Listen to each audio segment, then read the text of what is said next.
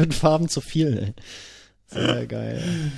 Ja, und mit den Worten fünf Farben zu viel, ihr wisst nämlich nicht, worum es geht, starten wir in die aktuelle, neueste Episode vom MTB News Podcast. Und das ist die Episode 74. Wir sind heute nur zu zweit, denn Moritz hat Urlaub. Deswegen begrüßen euch Markus und ich. Mein Name ist Hannes und bevor wir mit dem eigentlichen Inhalt dieser Episode starten, würde ich sagen, Musik ab. Das? Wozu ist das? Das ist blaues Licht. Und was macht es? Es leuchtet blau. Verstehe. Gekaufte Redakteure, unerfahrene Tester. Und jetzt sprechen sie auch noch. Der MTB News Podcast mit Markus, Hannes und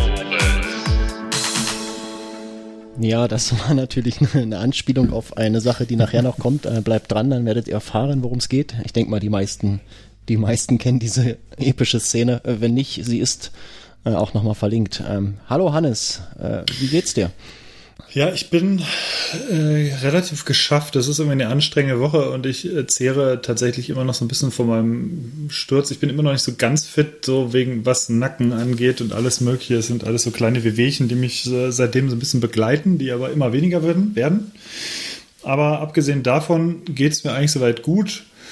Das Wetter war jetzt die letzten Tage fantastisch teilweise. Mega, das Wochenende ja. war Ja. großartig. Ich bin auch Fahrrad gefahren und wir sind gewandert und haben alles möglich gemacht. Es war sehr toll und äh, es stehen auch ja, spannende Sachen demnächst auf dem Programm, sowohl bei MTB News als auch eventuell irgendwann bei den Neuanschaffungen dazu irgendwann demnächst mehr.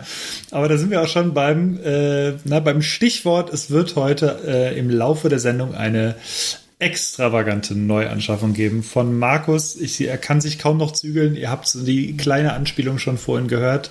Äh, es hatte irgendwas mit der Farbe Blau zu tun und ähm, damit wir euch aber noch ein bisschen auf die Folter spannen als kleinen Teaser, gibt es das natürlich erst später oder es gibt direkt dahin, ist mir nicht Ja. egal. Hauptsache ihr habt bis hierhin gehört. Genau. Und ähm, ja, wir werden heute eine äh, kleine entspannte Runde zu zweit machen. In der nächsten Folge ist natürlich Moritz wieder am Start. Und ähm, ja, Vielleicht, ich würde sagen, vielleicht ja sogar noch äh, jemand. Mal gucken. vielleicht sogar noch jemand. Da sind wir jetzt gerade ein bisschen äh, was am Planen dran. genau. Das ist Gut äh, gesagt. ja, ja. das wird sicher gut. Genau. Eine Sache noch, äh, heute ist übrigens der 12. Mai 2021, ein Tag vor dem Herrentag, äh, Schrägstrich Christi Himmelfahrt, wie man in manchen, manchen Regionen hier sagt. Ähm, Das zur Einordnung für alles, was jetzt folgt. Aber womit fangen wir denn an? Wir fangen an mit den Getränken, Hannes. Ähm, Erzähl mal was. Du trinkst gerade. Ich war letztens und eigentlich könntest du den, den Jingle noch mal äh, reinhauen. Wir hatten mal einen Bier-Jingle. Ich weiß nicht, ob du den hast, aber das würde ganz gut passen. Einfach aus der. Naja, gut, also die, Ja, die guck mal. Bayern äh, würden mir Pale Ale, verzeihen. Berliner Weiße, Kraftbier, Export Lager, Eibier, Geller mit Märzen, Bier, Rauchbier, Spezial mit Porter, Weihnachtsbier. Hier sind eure drei Lieblingsbiere des Monats. das ist so geil. ähm, Genau, und in, in diesem Bereich dieser relativ kläglich vorgetragenen äh, Dialekt ähm, Sensation würde ich mein Bier auch verorten, denn es ist das ähm, Zipfermerzen, beziehungsweise nicht ganz, es kommt noch ein bisschen weiter südlich, es kommt aus Österreich und äh, es ist ein Märzen, das habe ich vorhin natürlich auch erwähnt in einem, in einem kleinen Jingle. Und ja, das habe ich mir letztens in der Nachbarstadt gekauft, in einem Getränkemarkt. Die haben da eine relativ gut oder relativ breit gefächerte Auswahl, wo es ein bisschen mehr gibt als Krombacher, Warsteiner und sonstige Sachen. Und deswegen habe ich mir dieses Zip vom Märzen mal mitgebracht, weil ich eigentlich ganz, ganz schon ordentlich Märzen-Fan bin. Ich mag das ganz gerne. ja, das äh, machen wir alle. Das machen wir alle gemeinsam. Ja, sehr schön. Ja. Äh, ich habe kein Bier, ich habe ein, äh, ein Gin und Tonic. Und zwar einen äh, Premixed, äh, sprich äh, fertig gemischt in der Dose für, wenn man mal unterwegs ist und am äh, irgendwo am Waldrand sitzt und, und sich harten Halt Wenn es geben mal, will. sch- wenn's mal schnell gehen muss. Oh, es ist so krass. Äh, Bombay Sapphire gibt's, äh, er ist ja so eine be bekannte äh, Gin-Sorte im unteren Preissegment. Und äh, die haben auch premixed in, in ja, 0,33er Dosen. Ähm, ist irgendwie auf 10% Alkohol äh, gemischt, also relativ viel Tonic. Und das habe ich mir zuletzt mal gegönnt. Ja, so viel erstmal dazu. Äh, kann ich nachher noch einen Satz dazu sagen, vielleicht. Mhm. Apropos Gin Tonic, und dann fangen wir auch mit fahrradspezifischen Themen an. Ach so, ich äh, ich habe letztens. Für mich ist das Fahrrad. ja, es steht ja auch GT. Ja. Ähm, ja, und zwar wollte ich dazu noch kurz sagen, ich habe relativ viel Feedback bekommen letztens auf eine Story in dem sozialen Netzwerk Instagram. Und zwar habe ich mir mal wieder einen Espresso Tonic gemacht. Und ähm, da habe ich selten so viele Reaktionen drauf bekommen, wie, also wie sonst was. Ähm, läuft so, man hat im Prinzip ganz normalen Tonic. In dem Fall war es ein Thomas Henry Tonic. Und ähm, dort kommt dann einfach ein guter Espresso drauf. Und das ist eine sehr verrückte Sache, kann ich nur jedem mal empfehlen. Das es ist eine ganz, ist eine ganz interessante Geschmacksexplosion. Zuerst denkt man, hä, was ist, was ist das? Also das ist wirklich super komisch. Man kann es überhaupt nicht definieren, weil es, weil es keinen Geschmack gibt, an dem man sich festhält in dem Fall, weil es irgendwie sehr, sehr komplex ist. Und ähm, wenn man sich aber daran gewöhnt hat, so an den ersten, in die ersten ein, zwei Schlucke, weil, wie gesagt, es halt extrem zwei sehr unterschiedliche Aromen äh, oder sehr unterschiedliche Getränke prallen da aufeinander, dann ist es sehr lecker und das Ganze trinkt man natürlich dann eisgekühlt und es ist, ist schon echt ein guter Booster, auch wenn man mal ein bisschen müde ist und gleichzeitig schmeckt es schmeckt einfach sehr lecker. Das jetzt erstmal vorweg, kann jeder mal gerne ausprobieren. Ist auch vor ein paar Jahren, glaube ich, mal Trendgetränk gewesen irgendwo. Und äh, ich habe das letztens bei einem bei einer örtlichen, ähm, einem örtlichen Café aus Detmold, ähm, halbstark, Shoutout, gesehen und äh, dass die das auch anbieten und dann musste ich das direkt zu Hause ausprobieren und seitdem trinke ich das im Sommer ganz gerne. Erzähl mir mal was zur äh, Trinktemperatur. Also kommt das Tonic da eiskalt rein, sind da Eiswürfel drin oder ist ja. das Espresso warm, das Tonic oder wie läuft das? Nee, nee ich, ich mache mir das auch ganz kalt, weil sonst wärst du wahrscheinlich mit dem Espresso. Ich habe es tatsächlich so gemacht mit dem Espresso, dass ich mir das Kännchen, in das ich äh, den Espresso dann eingefüllt habe, oder in, in, in den das, der, der frische Espresso dann reinlief. Mhm. Das habe ich mir vorher kurz in den Tiefkühler gestellt und äh, habe das im Prinzip dann schockgekühlt, wenn er aus der Maschine direkt, kommt. Direkt, okay. genau. Ich habe es dann direkt, also ich weiß nicht, ob das sinnvoll ist oder nicht, aber ich wollte es einfach schön kalt haben, irgendwie das Getränk. Man trinkt es schon kalt, so wie ich das verstanden habe, und kalt schmeckt es tatsächlich sehr gut. Das heißt, es ist wirklich in erster Linie das Aroma und es geht da weniger um den heißen Espresso, sondern es geht wirklich um um den Espresso-Geschmack im Tonic. Okay, interessant. Werde ich äh, auch mal ausprobieren und äh, probieren mhm. bei Gelegenheit. Gut. Gut, haben wir Feedback? Gab es, äh, ist nachzulesen in den, in den Kommentaren zur letzten Sendung. Vielen Dank, mhm. äh, Leute. Da war so ein, zwei Sachen, die bezogen sich auf die Audioqualität. Ähm, das ist tatsächlich, es ist mir äh, danach auch aufgefallen, ähm, dass wir da noch mal ein bisschen was drehen müssen. Äh, Hintergrund ist zum letzten Mal oder zum vorletzten Mal, ich weiß es gar nicht, hat sich die Software hier geändert und da ist der gesamte Ausgabe-Workflow komplett neu und ich habe den noch nicht so richtig verstanden. Aber ich habe hier in den Shownotes, äh, in meinen privaten Shownotes zu dieser Episode, also in den Produktionsnotizen, äh, habe ich einen Link drin, äh, wo dieser ganze Workflow nochmal beschrieben ist, wie der jetzt funktioniert und ich werde versuchen, da Schritt für Schritt die Anleitung zu befolgen und dann äh, kriegen wir das besser hin, auch mit den Lautstärkeanpassungen und so weiter. Und Hannes und Moritz haben versprochen, dass sie nicht wild im Zimmer herumgucken, während sie ins, äh, eigentlich ins Mikrofon sprechen sollen. Und dann wird das auch alles funktionieren, denke ich mal. Ganz genau. Und wir hatten auch noch mehr Feedback und vielleicht können wir das auch noch mal in ein, zwei Minuten anschneiden, ganz kurz, denn da ging es so ein bisschen darum, dass wir ähm, ja eventuell ein bisschen irgendwie nicht gut vorbereitet erscheinen oder ein bisschen, bisschen langweilig das Ganze wirkt oder so. Und man muss grundsätzlich dazu sagen, wir haben es auch ein bisschen danach diskutiert, einfach mal intern und haben ein bisschen drüber gesprochen, wie wir das selber so empfinden, wie wir es selber so machen. Und grundsätzlich ist es einfach tatsächlich oder ist einer der großen Punkte aktuell, dass wir natürlich auch, wir wollen es gar nicht jetzt weiter thematisieren, aber es ist nun mal gerade eine Pandemie am Start und in erster Linie sitzen wir zu Hause rum. Wir erleben genauso wenig wie die meisten anderen. Wir ähm, haben natürlich jede Menge Bike-Neuheiten. Wir testen Sachen. Wir fahren rum zum Testen und ähm, machen diverse Sachen. Also rumfahren im Sinne von, wir fahren mit den Rädern hier an die Spots und testen dort.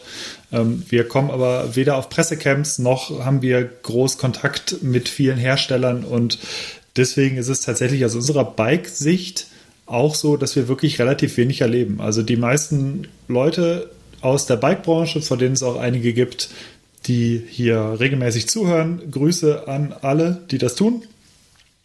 An dieser Stelle, die habe ich auch seit, keine Ahnung, einem Jahr, teilweise anderthalb Jahren, äh, seit unserer äh, äh, Bock auf Ballern, ähm, äh, seit unserem Bock auf Ballern Event im, wann war das? November oder Oktober 28. 2019. November 2019.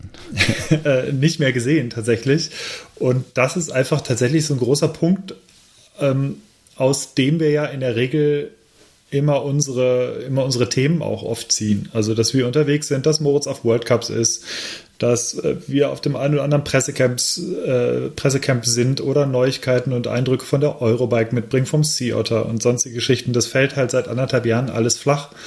Und ich denke, das ist so einer der größeren Punkte und dass es zusätzlich natürlich auch bei uns Momente gibt, in denen wir relativ stressige relativ stressige Arbeit haben, ähm, wo auch einfach mal nichts passiert, wo das Wetter irgendwie doof ist und ähm, an, an Tagen, wo wir halt auch nicht wirklich viel rauskommen, weil einfach nicht viel passiert, man sich nicht treffen kann und so weiter. Und deswegen seht es uns nach, dass wir da hin und wieder vielleicht einfach auch ein bisschen weniger Themen haben, ohne das jetzt groß verteidigen zu wollen, weil ich denke, wir, wir machen auch weiter, wir versuchen weiterhin einen guten Job zu machen und äh, euch mit, mit Anekdoten aus der Bike-Welt und ein bisschen Non-Bike-Stuff irgendwie zu erfreuen. Aber seht es uns bitte nach an der Stelle, dass wir da einfach äh, ja auch, äh, auch nur Leute sind, denen es genauso geht wie allen anderen irgendwie gerade. Ja. Um es mal so zu sagen. Gut gesagt, ja. Ja. Genau. Und äh, ja, was äh, äh, letzter Kritikpunkt noch dazu, was die Vorbereitung einzelner Themen angeht, da habt ihr auf jeden Fall recht. Da sind wir manchmal einfach hinten dran. Das liegt manchmal schlichtweg an der Zeit. Wir schaffen es, wir sind äh, sehr froh, dass wir tatsächlich es eigentlich immer regelmäßig schaffen, mittlerweile alle zwei Wochen aufzunehmen. Denn hinter so einem Podcast, da kann Markus vielleicht noch gleich eine Minute was sagen, ähm, steckt, auch wenn es sich nicht so anhört, in äh, jede Menge Vorbereitung und vor allem jede Menge Nachbereitung. Und das ist nicht mal eben, wir setzen uns vors Mikro und wir machen jetzt mal, sondern im Endeffekt ist es tatsächlich schon ein großes Ding, auch wenn wir die meiste Zeit zu Hause sind, ähm, alle drei pünktlich für zwei Stunden und das sind zwei Stunden, in denen wir ja gar nichts, definitiv gar nichts anderes machen, ähm, auch tagsüber vor allen Dingen äh, vors, sich vors Mikro zu setzen und äh, alle drei gleichzeitig halt mit Zeit ähm, vors Mikro zu bekommen. Und ähm, das ist äh, echt ein Ding, was durchaus alle zwei Wochen für uns funktioniert, aber es bedarf halt tatsächlich irgendwie einer gewissen Planung, dass man, dass das auch klappt, dass nichts außenrum passiert, worum, worum man sich nicht kümmern muss in dem Moment.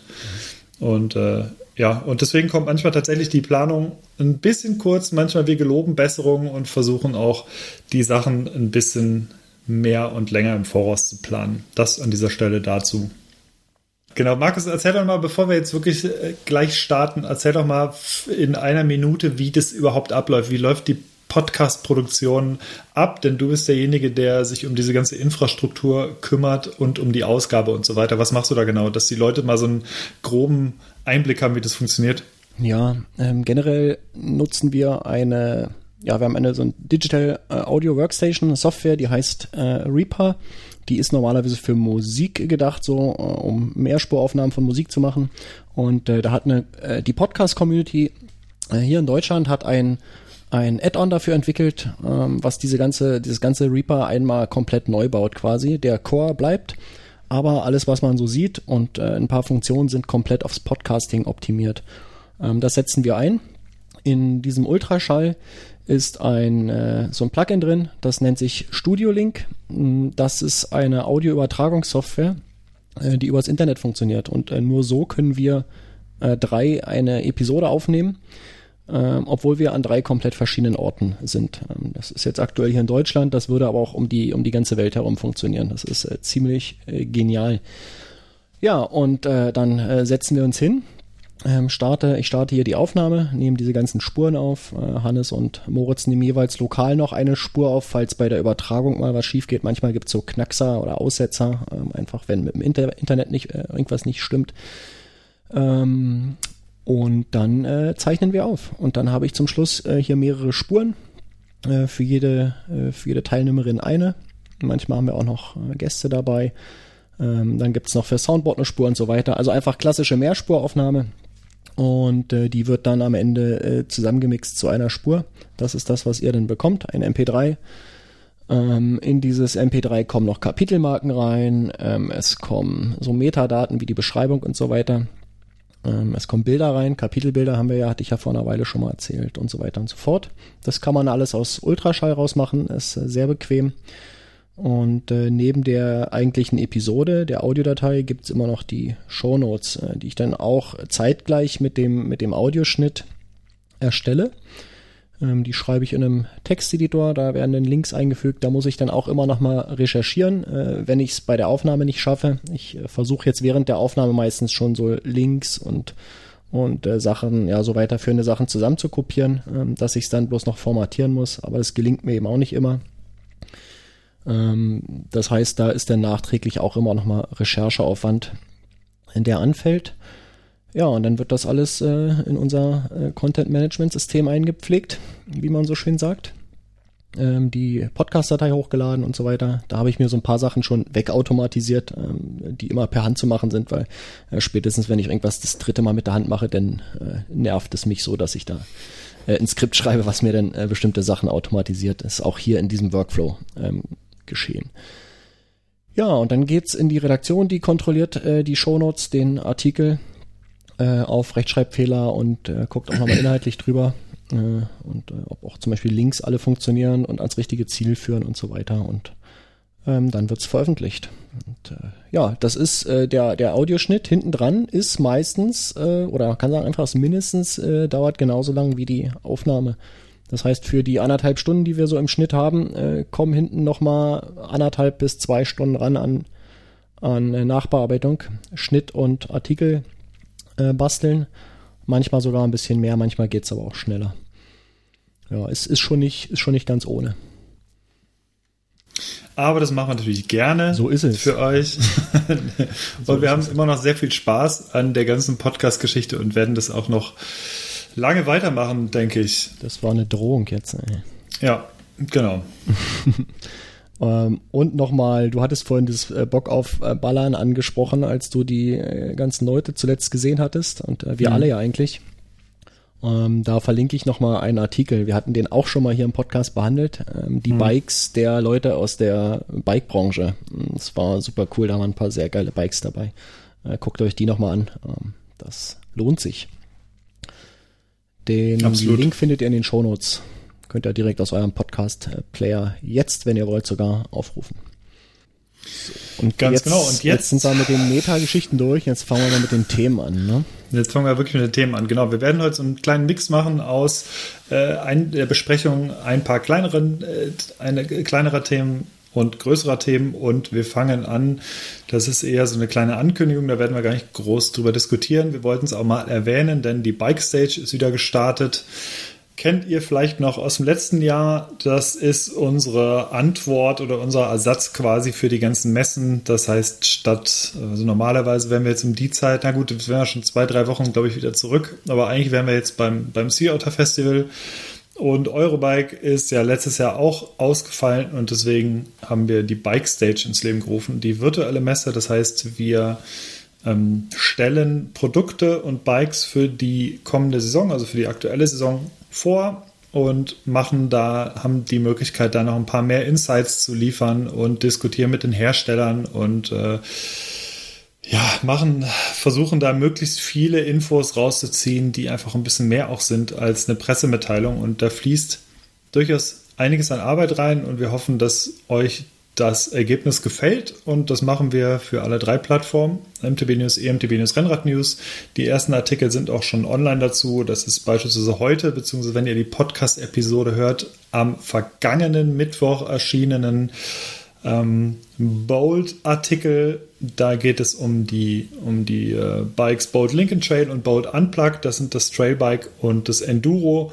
Von diesen wirklich sehr schönen Rädern, wer sie noch nicht kennt, das sind deswegen ziemlich abgespacede Räder, weil die über einen internen Dämpfer verfügen. Das heißt, der Dämpfer ist nicht zu sehen, sondern befindet sich oberhalb des, ähm, ja, des Tretlagers im Endeffekt. Ein bisschen mehr Carbon äh, in dieser Verbindung zwischen Unterrohr und, also da, wo bei dem E-Bike der Motor sitzt, da ist hier der Dämpfer drin. Und äh, es sieht aus der Entfernung tatsächlich auch ein bisschen so aus, muss ich sagen, wie so ein äh, leicht hochkant eingebauter Motor. Ähm, ja. Aber es ist trotzdem eine ganze Ecke ist, schlanker. Also ja, also es ist schlanker. Es sieht, äh, es kommt auch auf das Modell drauf an natürlich. Ne? Also das, das Lincoln Trail, da ist es nicht so auffällig. Ähm, das, das ist schon sehr elegant gelöst. Ja, ähm, ja im Unplug, da passt nämlich ein Dämpfer mit Ausgleichsbehälter rein, deswegen ist deswegen das ein bisschen ist das ein bisschen dicker, genau so ist es nämlich. Ja. ja. Genau. Ja. Und sehr, die, sehr gut. Ja, und ich finde, also ich muss sagen, jetzt haben wir doch ein bisschen was zu den Rädern. Ich ähm, finde die Räder tatsächlich einfach wahnsinnig schick und ich fand sie schon immer sehr schick, weil das ist wirklich so das allerhöchste der Gefühle, wenn es um versteckte Sachen geht. Also da wäre tatsächlich für mich noch das, ähm, also die Räder, die haben jetzt teilweise, ich glaube im Artikel, wenn ich richtig gucke, da ist schon eine, eine Access-Schaltung verbaut. Ja, ja, an dem Lincoln Trail ist eine Access dran, genau. Genau, und das macht das ganze Rad halt schon richtig, richtig, richtig clean. Hm. Nur dieser und eine, der Bremsschlauch, der hängt so ein bisschen unterm, hm. unterm Tretlager raus. Äh, der hängt weiter raus als die, als die Kette da so. Das, das, das weiß nicht. Ja. Ja, das stimmt. Einkürzen müssen, weiß ich nicht. So, das ist alle wirklich das Einzige, was, was so auffällt, was, wo man sagt, Mensch. Mm. Ja. Ansonsten sieht's halt wirklich perfekt aus. Sehr geiles Rad. Ja. Genau. Ab, abgesehen davon, es wird dann auch schon etwas online sein. Und zwar der Bike Stage, äh, Bike Stage Artikel zum aktuellen Radon Swoop. Das haben wir uns mal genauer angeguckt. Da wird es auch ein feines Video zu geben. Schaut euch das einfach an. Der dürfte am Donnerstag erscheinen, der Artikel. Das heißt, da geht es jetzt los. Da wird in, in den nächsten Tagen und den nächsten ein, zwei, drei Wochen auch noch einiges erscheinen von der Bike Stage mit vielen interessanten Leuten und vielen interessanten Produkten und Bikes und genauso auf den anderen Plattformen. Das heißt, beispielsweise auf Rennrad News, da ist jetzt das neue Canyon Grizzle online gegangen. Das, äh, da wird Markus gerade so ein bisschen mit den Augen leuchten wahrscheinlich, denn das ist natürlich das, was er, was er sehr gerne mag, denn das sind die Rennräder für den Wald, die Gravel-Räder und ja. Adventure-Räder. Ja. Um, ähm, und das ist so die Geschichte, die da vorgestellt wird. Wurde jetzt sowieso halt ganz frisch vorgestellt und äh, direkt im Rahmen der Bike Stitches hat ähm, ja, gibt es auch ähm, cool, ein, ein cooles Video dazu. Das, und was, ja? Das Video auf der Canyon-Seite, hattest du das mal gesehen mit dem, mit dem Bären, mit äh, dieses Promo-Video, was sie haben? Das ist, ich äh, gebe zu, noch nicht. Oh, nein. mach das mal, es ist äh, total episch. Also der Einstieg in das Video. Ähm, Respekt, wer sich das ausgedacht hat. Ich finde es mega lustig. Ja, sehr ja. cool. Und ja. was euch was ihr euch auch unbedingt anschauen solltet. Es gibt nämlich nicht nur ein Video, sondern es gibt bei dem einen oder anderen Artikel noch ein zweites Video. Und zwar sind das die 15 Sekunden. Und ähm, das, da wird das Rad in 15 Sekunden beschrieben, aber nicht in 15 Sekunden generell, sondern in 15 Sekunden oder 15 Sekunden lang ist die Zeit für die Antwort der entsprechenden Fragen und wir bombardieren die Vertreter und Vertreterinnen der Hersteller mit Fragen und die müssen darauf bestmöglich antworten, diesen 15 Sekunden. Und das Ganze ist ähm, doch durchaus ganz kurzweilig. Und da gibt es zum Beispiel was beim Canyon Grizzle, verlinken wir natürlich. Und bei Radon auch. Ja, und ähm, das ist auf jeden Fall wirklich spannend. So ist es. Und sag mal, Hannes, ähm, wenn man jetzt so, so coole neue Bikes hat, ähm, wo fährt man die dann eigentlich? Ja, die neuen Bikes, das kommt natürlich drauf an. Also in Brandenburg natürlich weniger, aber grundsätzlich würde ich sagen, dass man ganz viele der Bikes, zum Beispiel die Bikes von Board, im Bikepark fahren kann.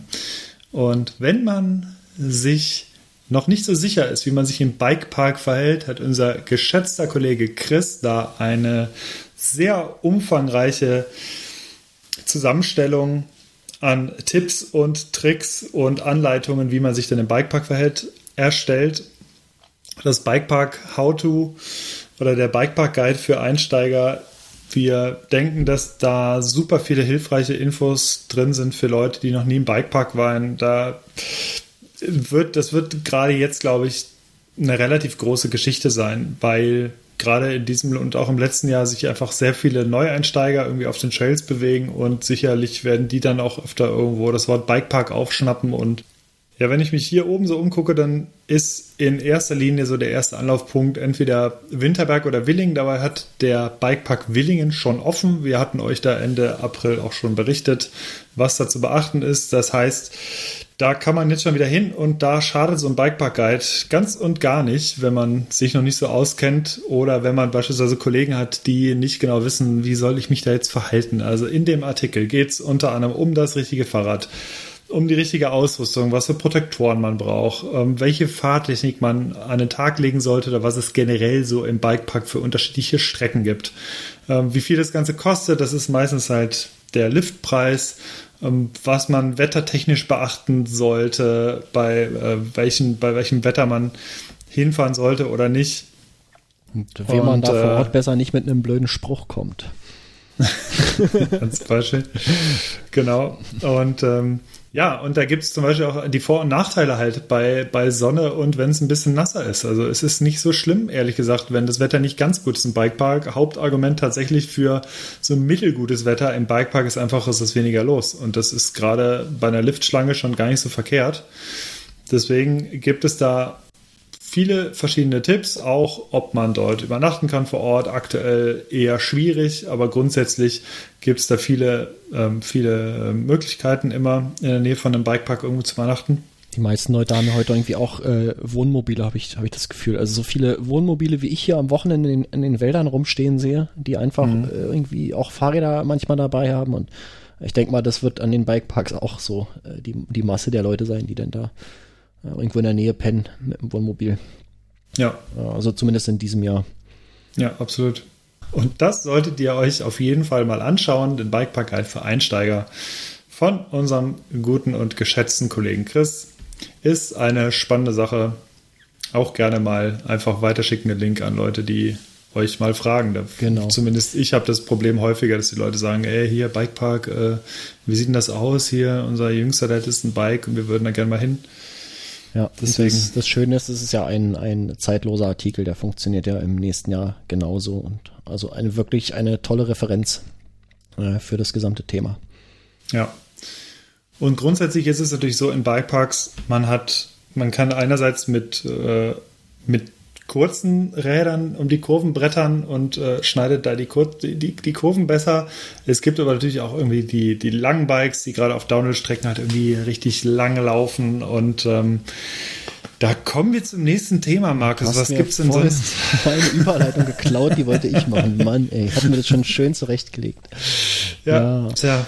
Ähm, Gregor, den kennt ihr auch, der war auch schon mehrfach zu Gast. Ich würde sagen dreimal oder vielleicht sogar viermal. Hm. Äh, unser Downhill-Spezi, ähm, der hat einen Artikel geschrieben, äh, also als ein Meinungsartikel, äh, in dem er ja sein Empfinden schildert, äh, dass die Bikes heutzutage, dass die zu groß und zu lang werden. Und er, er führt das so ein bisschen auf, kann das an, an Zahlen belegen, hat äh, interessante Fotos von Leuten auf zu kurzen Bikes, ähm, gleich das Einstiegsfoto ist, sehr lustig in dem Artikel. Zum Beispiel ich. Äh, äh zum Beispiel Hannes mit dem IWC-Shirt drauf, äh, auf so einem zu kleinen Bike. ähm, ja, und er schreibt sich da einfach mal äh, so ein paar Sachen von der Seele und das ist äh, sehr gut zu lesen. Ähm, wie gesagt, das ist ein Meinungsartikel, da sollte man jetzt äh, vielleicht nicht so viele wissenschaftliche Erkenntnisse draus ziehen wollen. Ähm, aber es ist, es ist sehr, sehr, sehr lesenswert.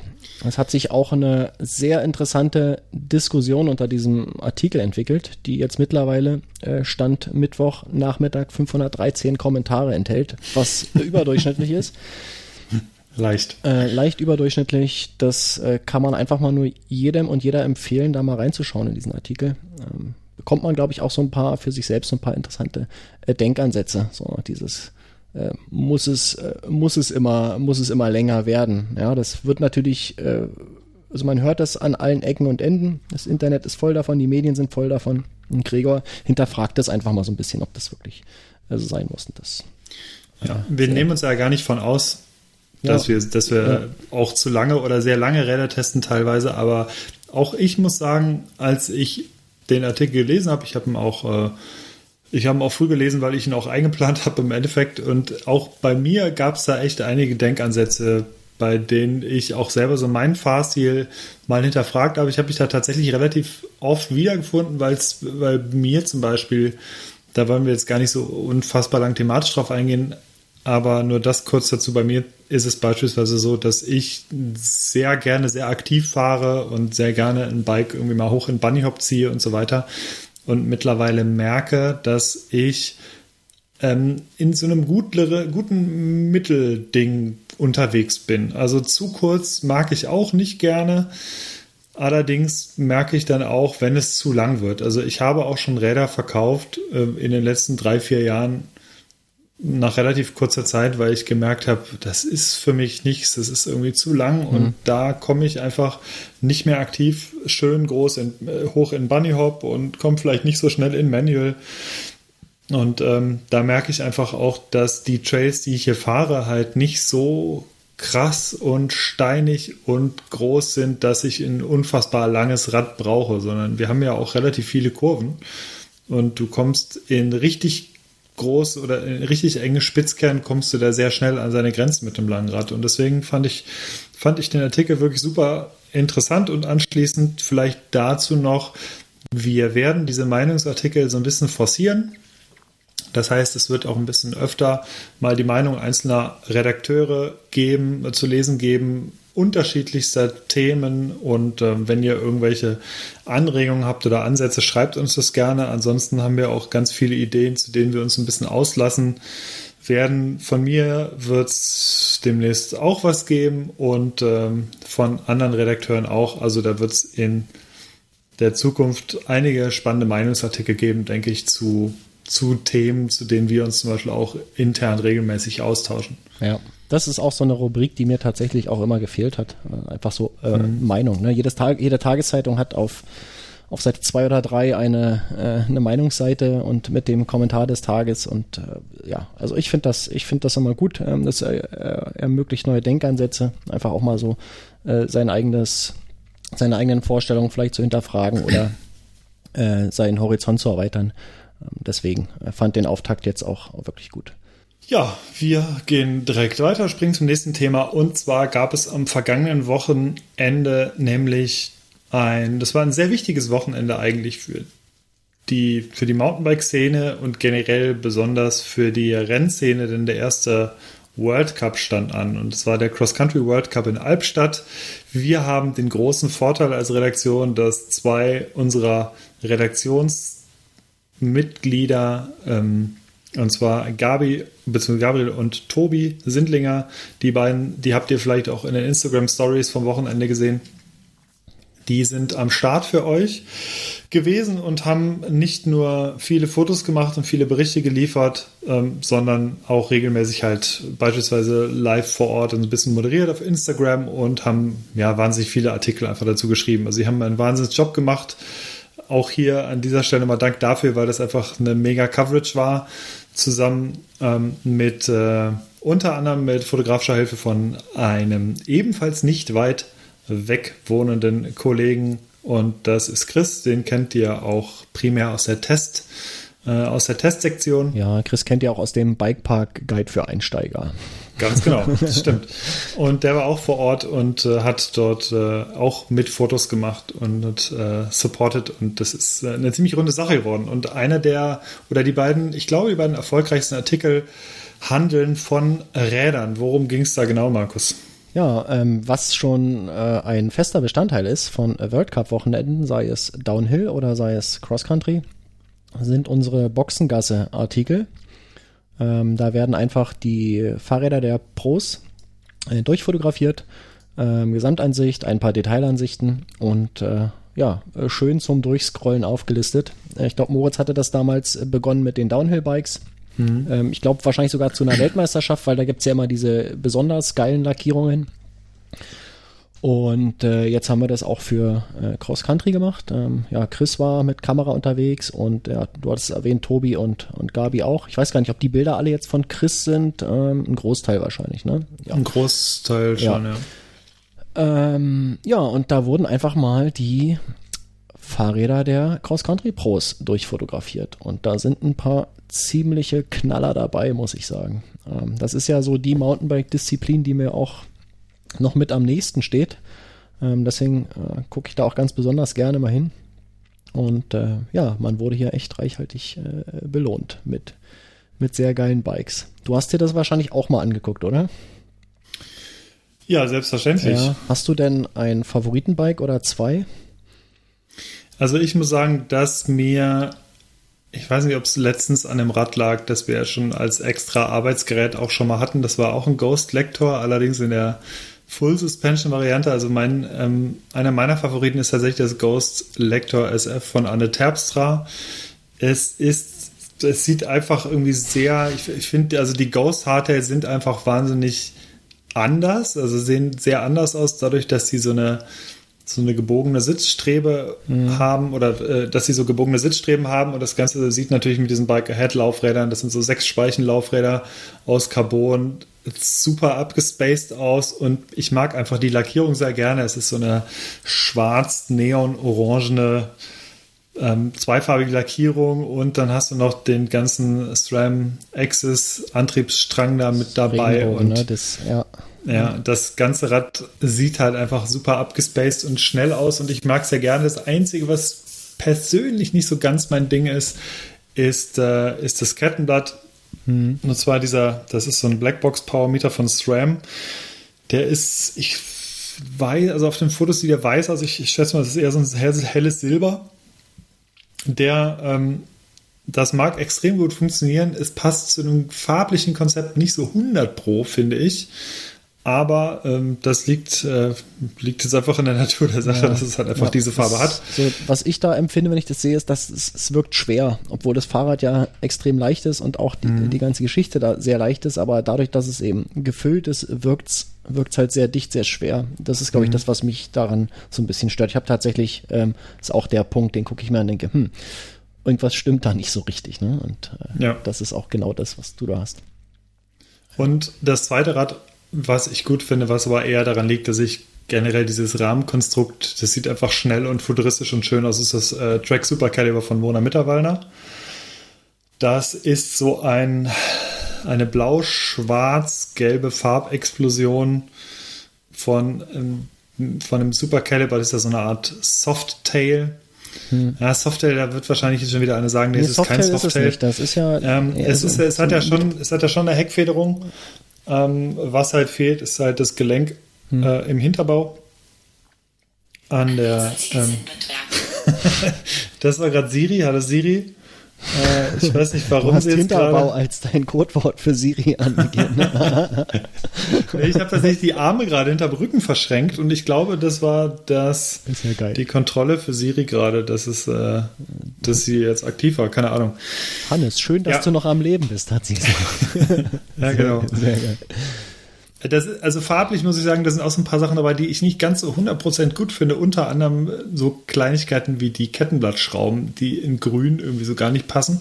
Aber ich finde das Rad einfach irgendwie, es sieht, sieht schnell und schön aus. Und äh, deswegen finde ich das auch sehr gut. Das wären, glaube ich, so meine beiden mhm.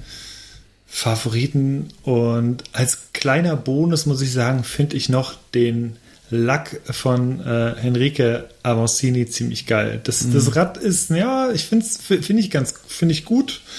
Aber da muss ich sagen, da sticht der Lack für mich raus. Der ist nämlich so total, weiß nicht, so punktuell besprenkelt irgendwie in schwarz-weiß und das ja. finde ich ganz nett. Ja, das wären ja. so meine Favoriten. Bei dir? Ja, speaking of Luck, ähm, das optisch geilste Bike, finde ich, ist das S-Works. Ähm, das Weltmeister mhm. S-Works. Aber das liegt daran, dass ich diese, ich finde diese UCI-Regenbogenfarben, ich, ich finde ich finde die so geil zusammen. Also schon immer, äh, immer wenn ich diese mhm. Farben sehe in der Kombination, äh, dann, dann passiert irgendwas. Also das äh, äh Wahnsinn. Und das ist einfach bei diesem Rad, das ist in Perfektion. Also mit diesen mhm. Farbgradienten, wie das so ineinander übergeht und das, äh, das Epic S-Works ist eh auch schon so ein sehr hübsches Rad und das passt einfach alles, alles perfekt. Von wem ist, von wem ist denn das Rad? Äh, von äh, Jordan, Jordan äh, Sarou, äh, der amtierende Weltmeister. Und ja. Ähm, ja, ist einfach, ist geil. Passt alles, wirklich. Da ist mir nichts aufgefallen, was irgendwie, was mich irgendwie stören würde. Mhm. Und das äh, zweite Rad, ähm, ist von der Weltmeisterin Pauline Ferrand-Prévot aus den, ja, eigentlich aus den gleichen Gründen. Ähm, hier sind ja. auch die UCI-Regenbogenfarben drin und die sind auf eine ganz einmalige Art und Weise äh, angeordnet. Das hat auch äh, sofort angeschlagen bei mir. Ähm, ist von einem italienischen Künstler, Künstlerin, weiß ich jetzt gar nicht, äh, gemacht. Ähm, hier das gleiche Problem wie beim wie beim Ghost, das Kettenblatt. Aber abgesehen davon, äh, alles, alles perfekt. Ja, als, als kleines Bonus-Bike würde ich vielleicht noch das Norco Revolver Hardtail von Carter Woods vorschlagen. Der hat nämlich äh, relativ überraschend hm. ähm, in der U23 gewonnen. Und äh, der kommt aus Kanada, wie Norco ja auch. Und da finde ich einfach sowohl Rahmenform als auch die Farbe. Ich, es ist wirklich so ein, eigentlich so ein Metallic British Racing Green, würde ich sagen. Ja, so ein Land Rover Grün fast, ne? Eigentlich ja, so und das ist ja. echt schön. Also ja. da muss ich sagen, es harmoniert leider mit der Gabelfarbe gar nicht. Hm.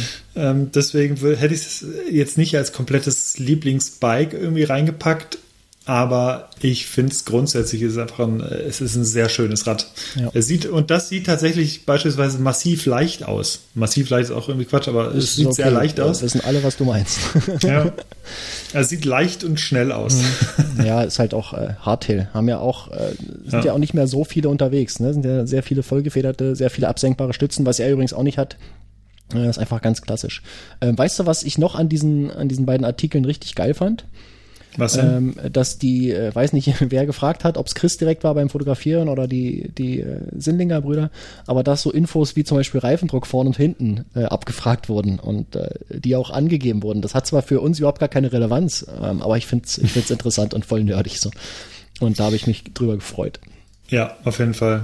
Das, ähm, die hat unter anderem auch äh, und der Fotograf, der für uns vor Ort war oder für uns Bilder do auch dort gemacht hat, äh, Andy, der hat die Sachen auch abgefragt da teilweise und ich muss auch immer sagen, dass ich das super spannend finde und echt cool finde, weil das echt nochmal so ein Ding ist, was du sonst nicht von den Profis hm. erfährst und äh, ich finde es total, total, skurril, dass da halt Leute, also in, in erster Linie halt die, äh, die Fahrerinnen, die sehr leicht sind teilweise, die fahren dann Reifendrücke teilweise hinten mit 0,9 ja, Bar. So, so und du denkst Bar so, genau. hm.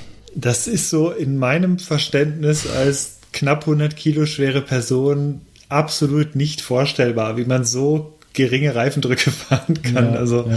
bei mir geht halt unter 1,8 Bar, gerade bei so leichten Reifen geht bei mir gar nichts. Und äh, deswegen ist es immer spannend zu sehen, irgendwie, dass Leute tatsächlich mit 0,9 Bar durch die Gegend fahren können. Genau. Und nicht, also, nur, genau, nicht nur die Reifendrücke sind abgefragt worden bei manchen äh, Leuten, die haben auch über äh, ihre Dämpfer und Federgabeldrücke mhm. und äh, wie viel Klicks die Dämpfung in welche Richtung gedreht wurde und so weiter. Also das ist, das ist geiler Stuff, der in den, in den Artikeln da so versteckt ist in den, in den Bildunterschriften. Da muss man einfach ja. mal genau hin, hinschauen. Das ist sehr, sehr gut. Okay. Ähm, gut. Haben wir das erstmal. Ja, äh, World Cup Wochenende. Jetzt ist Samstag, äh, an dem Tag, an dem diese Episode erscheint. Es ist äh, wieder ein World Cup in, in Novo Mesto. Ähm, wir gucken mal, ob wir vielleicht zur nächsten Episode äh, jemanden hier dazu holen können, der sich so ein bisschen auskennt im Cross-Country World Cup. Aber das ist nicht versprochen. Das ist einfach erstmal so eine Idee, die wir vorhin hatten. Ähm, gucken wir mal. Ist ja vielleicht auch interessant. Ähm, wir haben noch zwei Themen haben wir noch. Beide betreffen dich so, wenn ich das ja so richtig sehe. Ähm, wenn so ein, pass auf, jetzt kommt wieder so ein bescheuerter Versuch eines Übergangs. Ähm, die die Bikes, die müssen ja auch, äh, die müssen ja auch manchmal gewartet werden. Ne? Hast du mal irgendwie, fährst mal rum, hast mal einen Platten oder ist mal irgendwas locker. Ähm, ja. Da gibt's ja so, so kleine nützliche Helferlein für die, äh, die man ins Bike einbauen kann. Hatten wir letzte Woche auch schon oder vor zwei Wochen auch schon drüber geredet, die Mini-Tools. Und du hattest ja da einen äh, Zusammenfassungsartikel versprochen. Äh, den gibt's aber, glaube ich, immer noch nicht, oder? Was ist denn da los? Der ist in der Mache. Tatsächlich haben wir es jetzt, oder beziehungsweise ist jetzt auch fertig. In diesem Moment, wo ihr diesen Podcast hört. Allerdings verschieben wir den aufgrund der World Cup-Geschichte beispielsweise jetzt noch etwas, damit sich das nicht so wahnsinnig staut. Und ähm, der wird Mitte, jetzt, äh, Mitte, Mitte kommender Woche, wenn ich jetzt richtig denke, geht der online. Und da werden wir nochmal alle Sachen gegeneinander überstellen. Das heißt, wir hatten sechs Tools im Test und ähm, ja, es war, wie gesagt, so ein bisschen, es kam irgendwann letztens die Kritik auf, dass wir zwar über das One-Up-Tool berichtet haben, obwohl es so ein bisschen so klang, als würden wir generell über diese Tools sprechen und das werden wir jetzt hiermit schon mal so ein bisschen nachholen. Und als kleinen Teaser werde ich ein bisschen was darüber erzählen, worum es bei diesen Tools ging, ging und was so die Unterschiede sind. Also wir hatten insgesamt sechs Tools im Test und davon vier für den Gabelschaft und zwei für den Lenker. Und wir haben uns deswegen auf diese beiden Orte zur, zum Verstauen dieser Tools beschränkt, weil es einfach sonst zu viel geworden wäre und auch zu schlecht vergleichbar, weil diese Tools, die wir getestet haben, die haben mehr oder weniger einen ähnlichen Einsatzbereich, eine ähnliche Bandbreite an Tools, die integriert sind oder an, an Tools, die, die mit dabei sind. Und deswegen wollten wir die einfach mal nehmen. Und ähm, wir haben Tools getestet für den Gabelschaft, das Bontrager Bits, das äh, Granite Stash RCX. Das äh, werdet ihr allerdings, der Testbericht wird morgen erscheinen, wenn ihr diesen Podcast hört. Hm, dann weiterhin für den Gabelschaft das OneUp EDC V2, da haben wir schon drüber gesprochen, und das Specialized SWAT Conceal Carry Tool.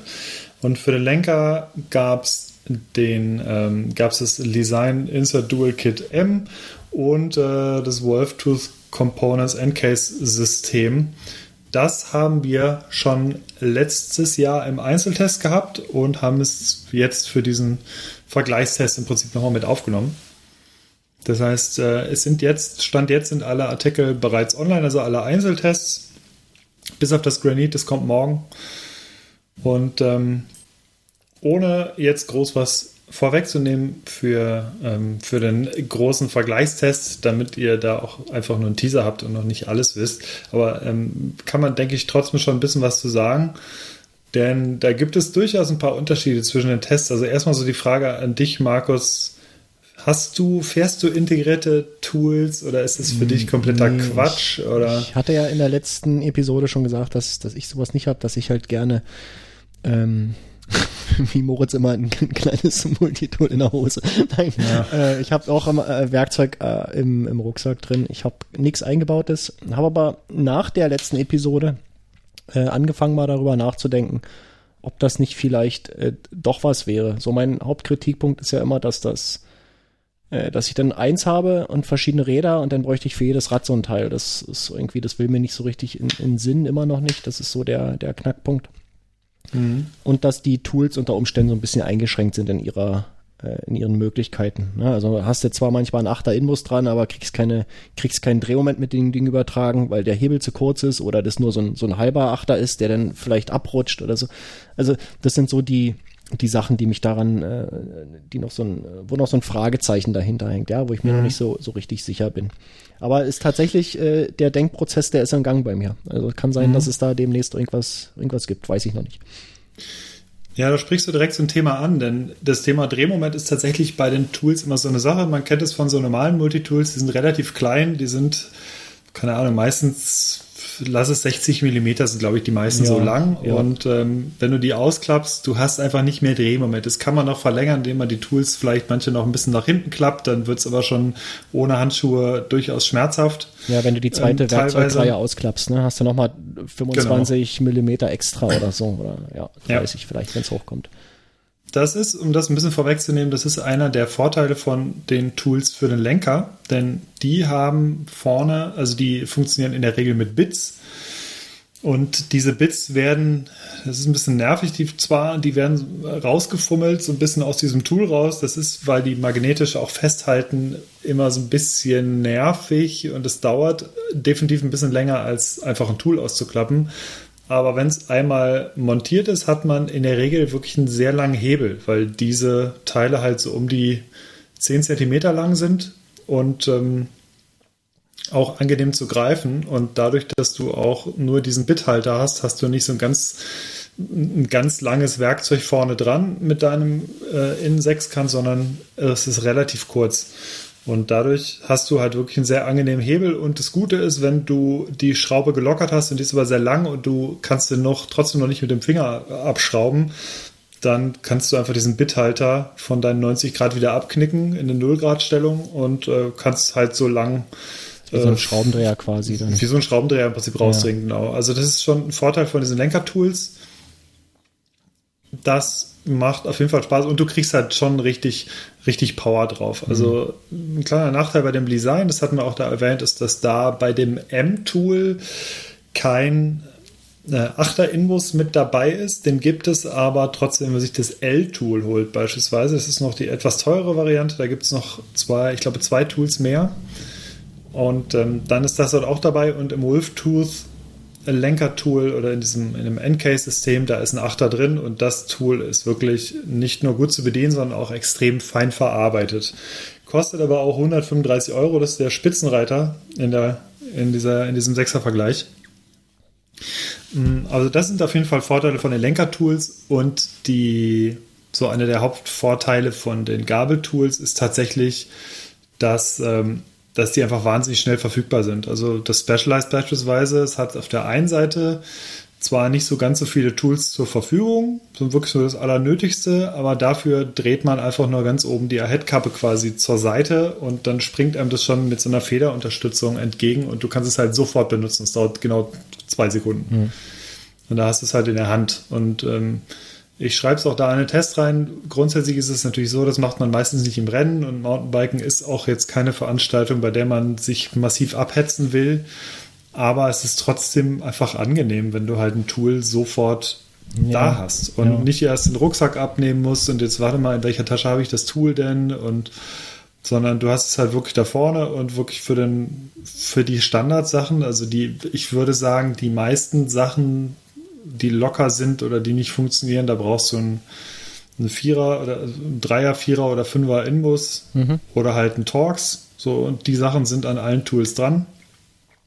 Und äh, wo es halt ein bisschen dünner wird, ist halt entweder sind die ganz kleinen Tools oder die ganz großen Innen-Sechskant-Schlüssel. Das, äh, die haben nicht alle Tools, aber dieses Standardzeug ist halt auch bei dem Specialized zum Beispiel mit dabei. Und die anderen sind nicht viel äh, dauern nicht viel länger, die rauszunehmen. Also das One-Up hatten wir letztes Mal schon besprochen. Es ist halt super schnell da rausgezogen. Das Bond-Trigger hakelt hin und wieder so ein bisschen beim Rausziehen, ist aber trotzdem sehr schnell dabei und dann muss man einfach nur das Multitool aus diesem Schlitten entfernen, hat es parat.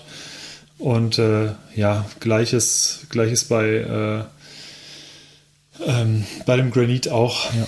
Und das, eine Sache, die, also das, das Argument mit dem äh, schnell verfügbar, das ist, das ist sehr gut. Also das ähm, das ist so ein Ding, das nervt tatsächlich. Also ich habe es zwar mhm. im Rucksack äh, immer drin, aber man muss dann eben doch Rucksack absetzen. Dann hast du halt den Gurt, dann hast du oben den, den Brustgurt, dann machst du auseinander, dann machst du den rum, dann ist es nass, dann guckst du wieder, wo mhm. stellst du das jetzt hin.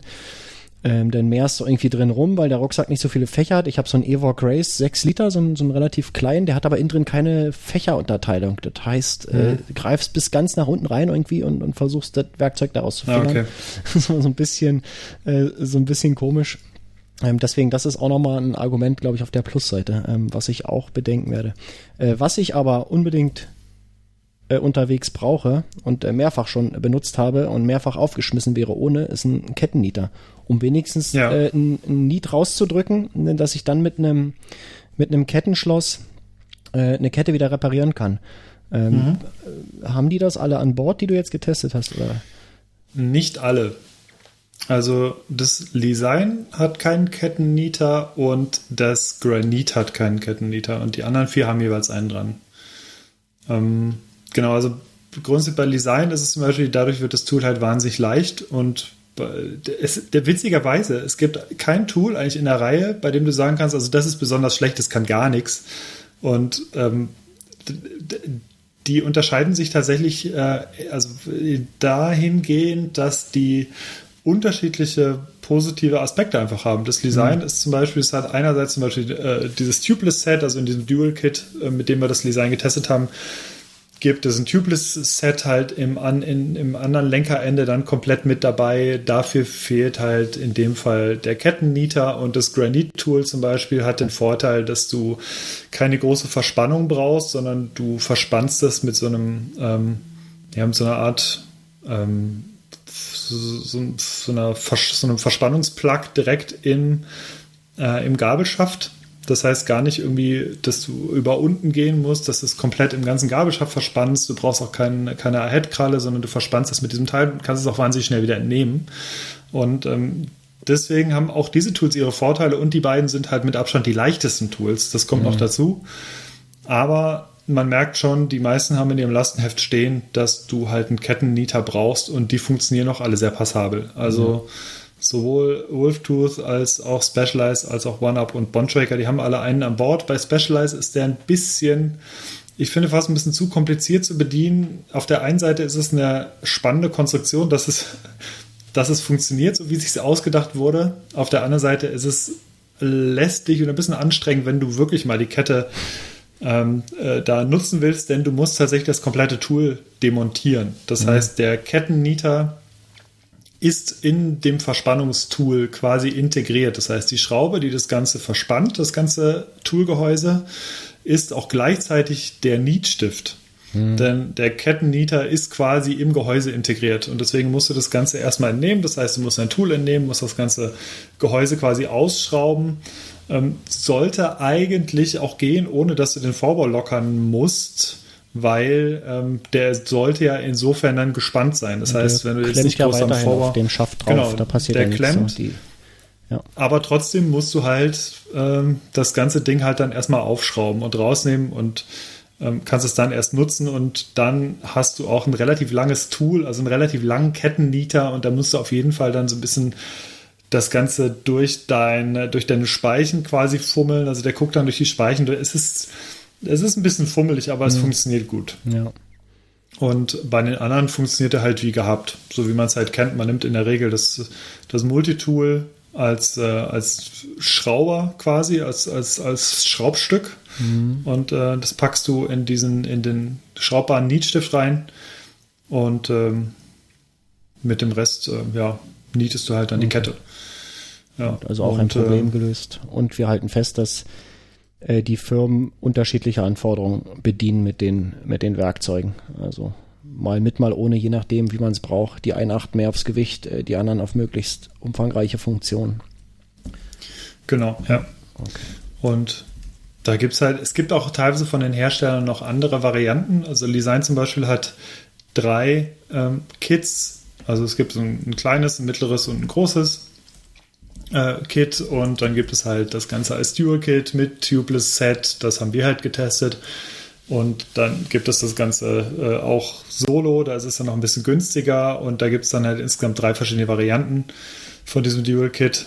Und äh, Granite zum Beispiel, die bieten zusätzlich an, dass es halt auch von denen noch ein Tubeless-Kit gibt. Das kannst du optional noch dazu kaufen einfach. Und von OneUp gibt es auch optional noch ein Tubeless-Kit. Also da gibt es schon sehr viele Varianten und es, das macht es wahnsinnig schwer, die so richtig gegen, gegeneinander überzustellen. Und deswegen gibt es auch tatsächlich, und das äh, ja, ist jetzt nicht aus Faulheit passiert, aber es gibt tatsächlich in dem Sinne keinen Testsieger, hm. weil äh, du hast immer irgendwo eine Sache, die nicht so gut ist auf der anderen Seite hast du aber tatsächlich viele Sachen, die einfach sehr, sehr gut sind an den Tools. Und da versuche ich eher herauszufinden, ähm, mit, mit Fragestellungen, guck mal, das ist das Tool das Richtige für dich oder ich gebe halt eine Antwort und sage, das Tool ist das Richtige für dich, wenn.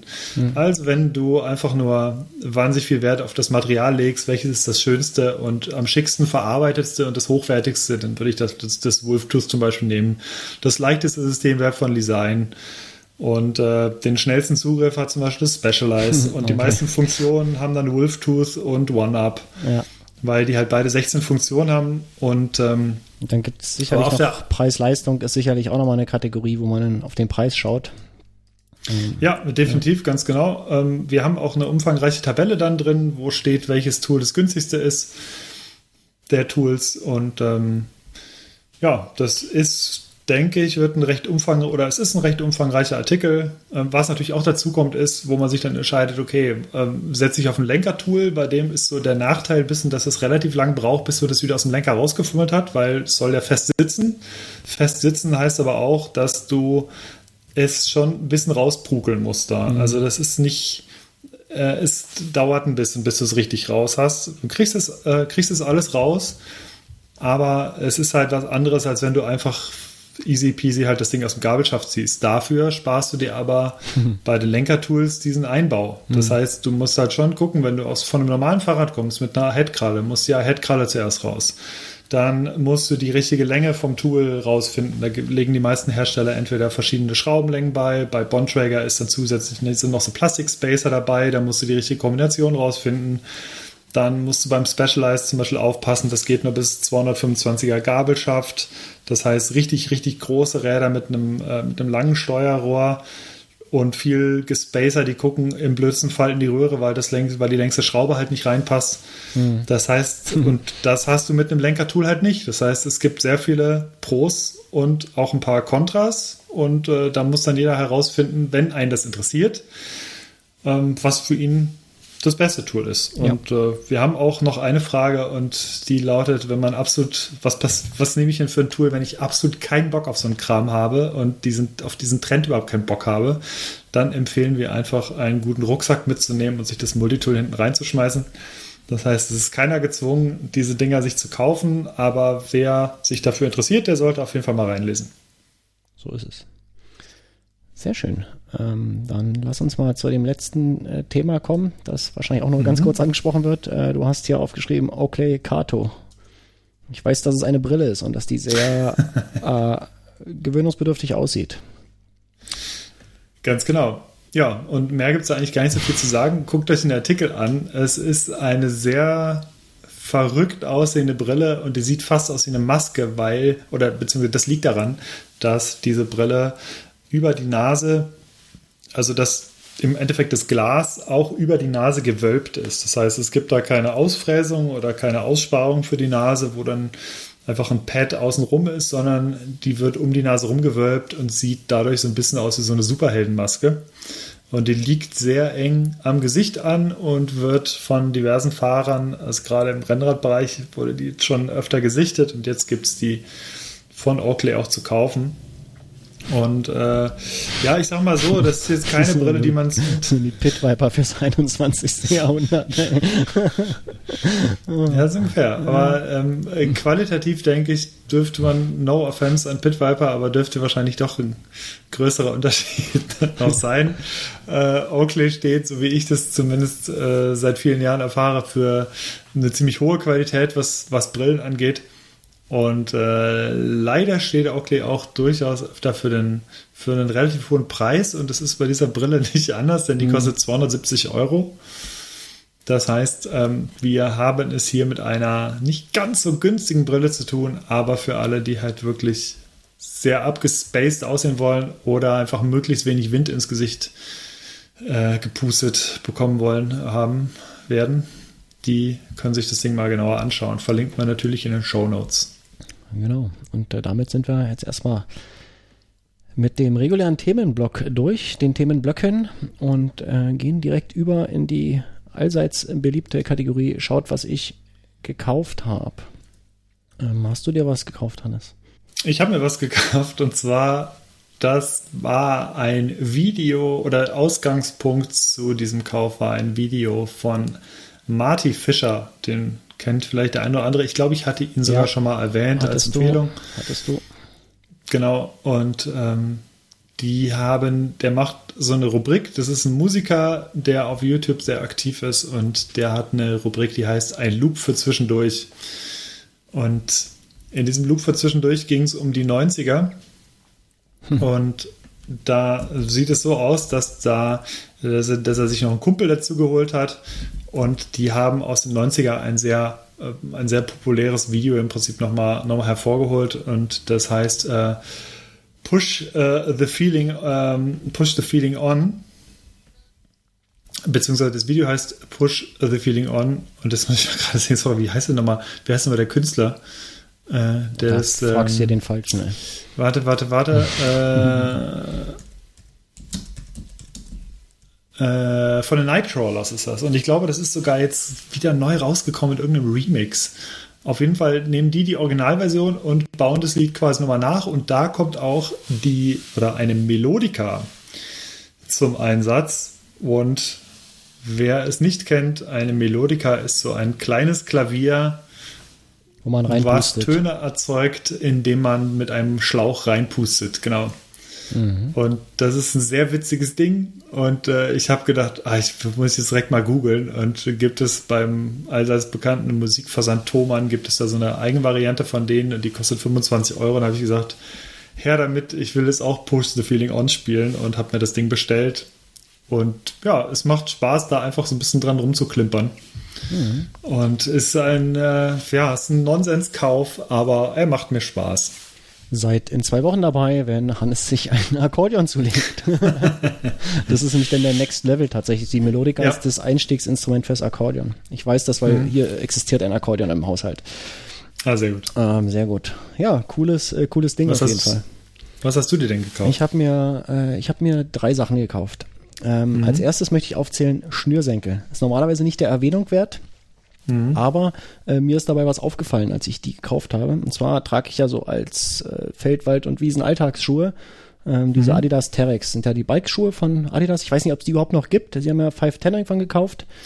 Ähm, die Sohle war schon immer, glaube ich, von 510 und ich weiß nicht, ob es die Marke Terex jetzt noch gibt bei Adidas. Äh, wie, Ja. auch, wie auch immer. Äh, ich habe Und äh, zwar ist Terex die Outdoor, quasi die Outdoor-Marke von, von Terex. Ja, na auf jeden Fall die, Und die ja, gibt's ja oder gab's als Bikeschuhe jedenfalls, ne? So in diesem und die sind sehr, finde ich, äh, relativ bequem, sehr gut zu laufen so im Alltag äh, und sie funktionieren eben auf äh, Plattformpedalen halt auch noch äh, relativ gut. Und habe im Laufe der Zeit drei Paar davon gehabt und bei allen drei Paaren sind mir immer die Schnürsenkel gerissen. Das ist mir so letztens äh, mal aufgefallen. So, also ich habe teilweise Schuhe, ich habe so Wanderstiefel, äh, die sind zehn Jahre jetzt alt, die sind immer noch top in Schuss. Äh, die Schnürsenkel sehen aus wie am ersten Tag. Also da, da ist irgendwie nix. Und bei diesen Adidas-Schuhen reißen mir immer die Schnürsenkel. Und das ist äh, auffällig. Ähm, so, an sich kein, kein großes Ding. Kauft mal halt neu, kostet irgendwie zwei Euro so, ein- so ein paar Schnürsenkel. Es ist jetzt echt kein, äh, kein Ding. Aber ja, weiß ich nicht, ob das nur mir so geht oder ob, ob andere Leute auch diese, diese Probleme haben. Genau. Und dann, wolltest du noch was dazu sagen? Du hast Luft geholt? Ja, Ja. nee, ich habe gerade überlegt, aber eigentlich habe ich die Problematik nicht so. Okay. Aber ich, ich muss auch gestehen, dass ich, ich fahre zwar relativ viele Schnürsenkel, habe aber auch so ein paar Boa-Schuhe, wo das Problem dann nicht auftritt. Ja. Aber eigentlich, nee, Schnürsenkel geht, geht meistens. Das ist vielleicht äh, irgendwie, habe ich Du, du schnürst Montagsschnürsenkel. so fest. Ja, kann sein. Na, ich ziehe schon immer relativ fest die Schuhe oben am Spann. Doch, da sollen die gut anliegen. Ja. Ähm, dann habe ich mir noch ein, jedes Mal sage ich, das war jetzt das letzte Mal. Ähm, und jetzt habe ich alles, was ich brauche. Ich habe mir mal wieder einen Hobel gekauft. ja, so einen kleinen Einhandhobel, so, einen- so einen Blockhobel. Ähm, hatte ich zwar schon, der war aber nicht so richtig gut und jetzt habe ich einen richtig guten und das ist total geil. Und ähm, ich würde mich mal drauf festlegen, äh, dass es bald noch einen, noch einen gibt, aber das erfahrt ihr dann. Ja, und dann, äh, dann habe ich jetzt jahrelang darauf gewartet, ähm, endlich mal dieses Ding hier abzuspielen. Ich habe mir ja so ein Fahrzeug bestellt, verstehst du? Ja, ich habe mir endlich mal ein neues Bike gekauft. Ich hatte erzählt, dass mein, mein Crosser, den hat's ja zerlegt äh, vor drei Wochen. Und dann ging die große Suche los nach, nach neuen Bikes und das ist jetzt gerade aktuell ist es echt schwierig. So, ja, also ich, ich habe halt gesucht, äh, Crosser, Schrägstrich, Gravel, irgendwas. Ähm, beides nicht in den jeweiligen Extremen, also Crosser nicht zu sportlich, äh, Gravel nicht zu Bikepacking-mäßig, äh, sondern schon eher in die sportliche Richtung. Und äh, gibt es eine Menge Bikes in der Richtung, aber keins äh, lieferbar. Schon gar nicht in so einer, in so einer Alltagsgröße wie, wie äh, ja, große M oder kleine L oder so, ja. Äh, was ich halt so brauche mit, mit gut 1,80. Ja. Und das hat mich total gestresst. Und äh, dann habe ich, äh, bin ich rangekommen äh, durch, durch Zufall an ein an ein, äh, an ein Cross, ein Cyclocross-Bike. Und zwar ein äh, Giant äh, TCX Advanced äh, Pro 2 ähm, und das mhm das Spike, das leuchtet blau. Das jetzt, äh, die Leute, ihr erinnert euch an den Anfang, als der Ausschnitt aus Rambo äh, lief und äh, genauso, äh, genauso leuchtet dieses, dieses Spike in so einer super geilen Lackierung. Sehr geil. Gibt es ein Foto in den Shownotes dann? Äh, ja, mache ich, mach ich noch. Und das ist, ein, das ist ein mega geiles Spike. Ich bin total beeindruckt davon. Ähm, Jan von Rennrad News hatte das vor einer Weile auch im Test. Und äh, ich kann total bestätigen, was er da geschrieben hat. Ähm, er hat das auch äh, noch äh, ziemlich, ziemlich gelobt, das Fahrrad. Und das ist ein, es ist ein Top-Gerät. Ähm, ich habe eine Modifikation musste ich machen, das ist die, die Kassette, die musste ich erstmal runterschmeißen. Ähm, da mhm. ist eine 1x11 dran, so eine äh, Apex von SRAM, die ja an sich sehr gut funktioniert. Äh, Gibt es nichts dran auszusetzen, aber eben die Kassette ist mir zu grob abgestuft. Mhm. Äh, hier im Flachland brauche ich keine 36. Ja, also die hat vorne ein 40er Blatt Mhm. Äh, und habe jetzt hinten meine 11 bis 28er vom alten Crosser angebaut. Und ja, ich, ein 38er Blatt wäre mir lieber noch, aber das, das gibt's für die Apex-Kurbel nicht. Da müsste ich jetzt irgendwie die, die Kurbel tauschen. Ähm, da überlege ich mal. Ich habe sowieso äh, schon drüber nachgedacht, ob ich mir vielleicht eine, eine Rival äh, hole, die AXS-Version mhm. mit Powermeter gleich. Dann müsste ich hinten nochmal den Freilauf tauschen. Ähm, aber das wäre, glaube ich, nochmal ein ziemlich geiles Upgrade für das Rad und äh, ja. Aber so geometriemäßig und so, das, das liegt, also ist perfekt. Also ist genau das, äh, was ich brauche. Ähm, Giant hat mhm. so schöne Zwischengrößen. Ähm, da gibt's M, ML und L. Und ML ist so ein Ding zwischen M und L halt, äh, wie der Name schon andeutet. Und ich habe es halt genau in der Größe und äh, das passt mir tatsächlich perfekt. Also ich bin 1,83, ähm, fahre auch lieber so ein bisschen kompakter gern die Räder. Ähm, sitze nicht nicht äh, ungern allzu gestreckt und äh, das kommt mir da in der Größe halt echt äh, sehr gelegen und ja, jetzt, äh, jetzt muss ich noch die Zeit finden, das, das ordentlich zu fahren. Eigentlich wollte ich morgen eine schöne Tour machen. Also morgen ist äh, Himmelfahrt, hatten wir gesagt. Na, heute ist der 12. Mhm. Mai. Äh, nur ist es aber leider so, dass es hier den ganzen Tag regnen soll. Das heißt, da werde ich mhm. wahrscheinlich nur irgendwie 100 Kilometer fahren. Ähm, normalerweise, so. ist, normalerweise ist Himmelfahrt immer mein, mein 200 plus Kilometer Tag, äh, in diesem Jahr nicht. Mhm. Und das werde ich dann aber irgendwann nachholen. Also da hatte ich mir schon äh, ja, seit dem Winter so ein Projekt zusammengeklickt im, im B-Router und immer wieder mhm. verfeinert und immer wieder rumoptimiert. Äh, daraus ist übrigens auch dieses Gravel-Overlay entstanden, was ich, äh, oder die Verbesserung des Gravel-Overlays, was ich letztes Mal erzählt hatte. Was ähm, extern jetzt schon diskutiert wird bei anderen Leuten, ja, ja, habe ich das, gesehen. Äh, das geht rum in, in einigen Podcasts jetzt so. Das, äh, das ist ganz gut. Ich sehe das auch an den, an den Zahlen beim, beim B-Router. Das, äh, da geht richtig was zur Zeit.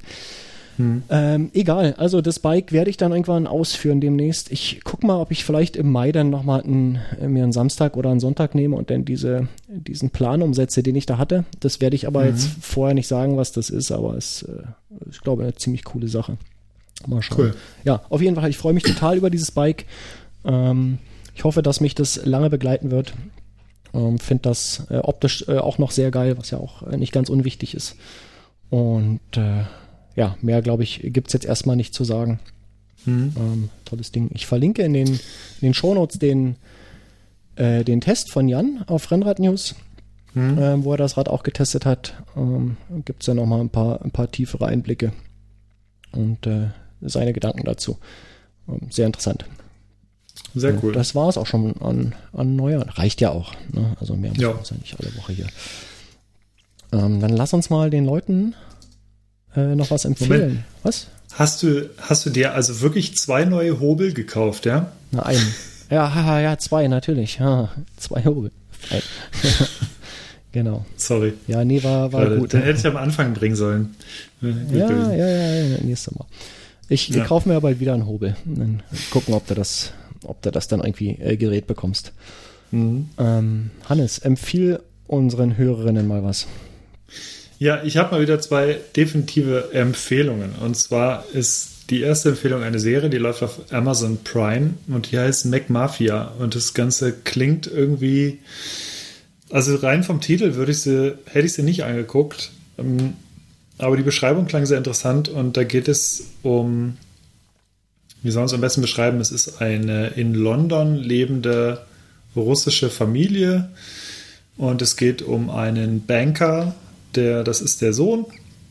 Und ähm, ja, umdrehen dreht sich so ein bisschen und die werden dann, äh, man, man merkt so ein bisschen, dass wahrscheinlich der Onkel von ihm durchaus noch in so ein paar kriminellere Machenschaften irgendwie verwickelt ist. Und das hat ein bisschen halt mit Russland zu tun, logischerweise, ist halt eine russische, russische oder russischstämmige Familie. Und ähm, naja, dann geht alles ganz schnell, da will ich gar nicht so viel spoilern. Es ist aktuell nur eine Staffel draußen, aber die zweite ist wohl bestellt. Das ist aber noch nicht ganz raus, ob die, ob die tatsächlich stattfindet. Die erste ist eigentlich schon hochspannend.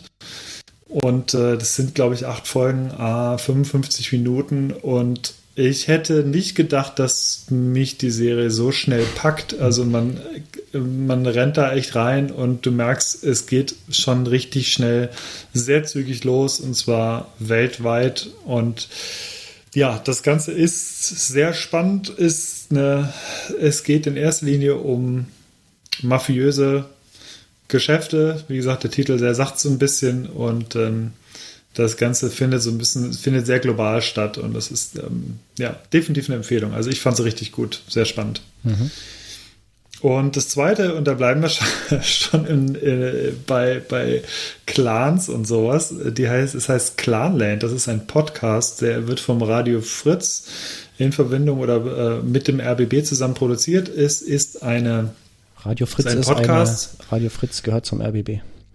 Ja, äh, das, so wollte ich sagen. Ich habe es okay. gerade so relativ äh, ah, okay. verschwurbelt irgendwie. Ähm, äh, Sorry, ich gesagt. dich voll rausgebracht, das nee. wollte ich nicht. Nee, nee, alles gut. Äh, passt so. Auf jeden Fall ist das eine Serie mit Markus Steiger, den kennen vielleicht die einen oder anderen als äh, Ex-Label-Chef von Royal Bunker.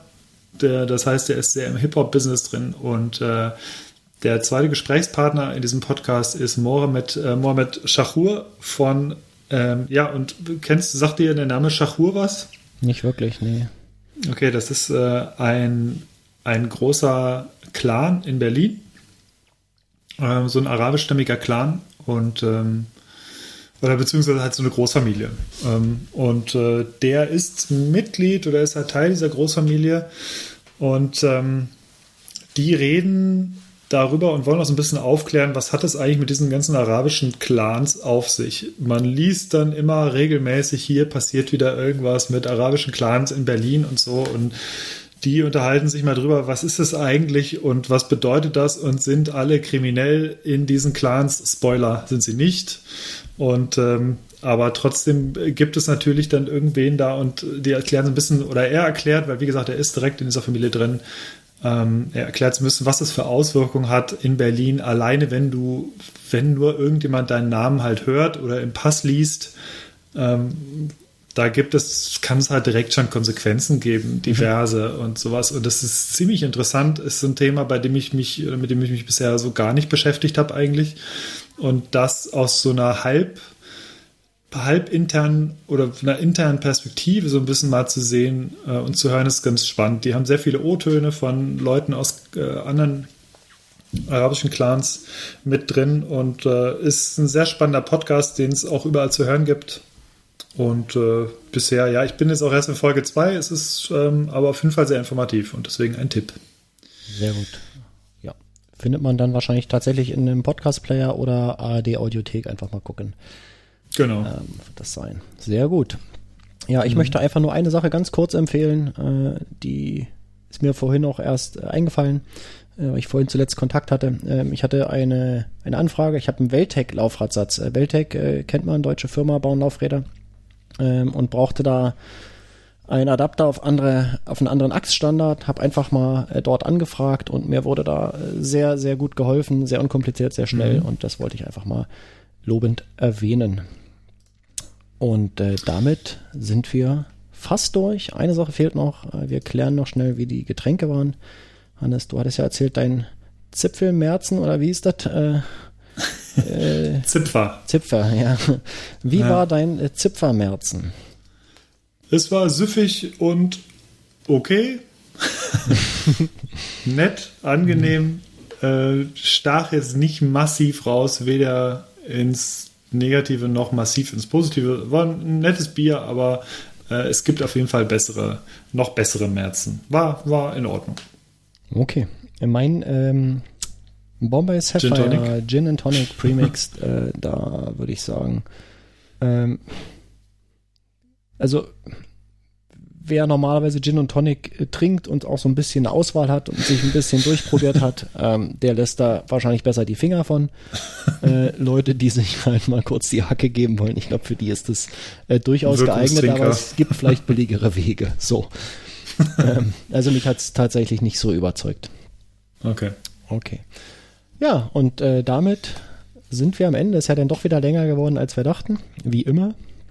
Äh, Mhm. mit einer Minute, ich glaube, was sind das? 24? Ja. Äh, whatever. Äh, Leute, es hat mir wieder Spaß gemacht. Schade, dass Moritz im Urlaub ist, aber äh, der sei ihm gegönnt. Äh, wird dann beim nächsten Mal natürlich wieder dabei sein. Und äh, wie gesagt, äh, vielleicht ergibt sich das mit einem Gast. Das müssen wir sehen. Ähm, Wäre auf jeden Fall, glaube ich, gut. Hannes, noch irgendwelche letzten Worte? Nö. Nö. Ich wünsche euch äh, oder ich wünsche euch, dass ihr sch einen schönen Feiertag gehabt habt. Und ähm, ja, demnächst dann mehr. Also freut euch auf die Sachen, die da kommen, egal ob Bikestage oder Tooltest, Zusammenfassung und was es noch alles so gibt. Wir haben sehr viel in der Mache, gerade auch Ja, im Testbereich wird es demnächst Bike-Tests coole demnächst, habe ich gehört. Ganz genau. Ähm, richtig große, richtig gute Sachen. Ähm, da könnt ihr sehr gespannt sein. Genau. Und ansonsten wünsche ich euch noch weiterhin ein frohes Wochenende. Das wünsche ich auch. Bis dann. Macht's gut. Ciao, ciao.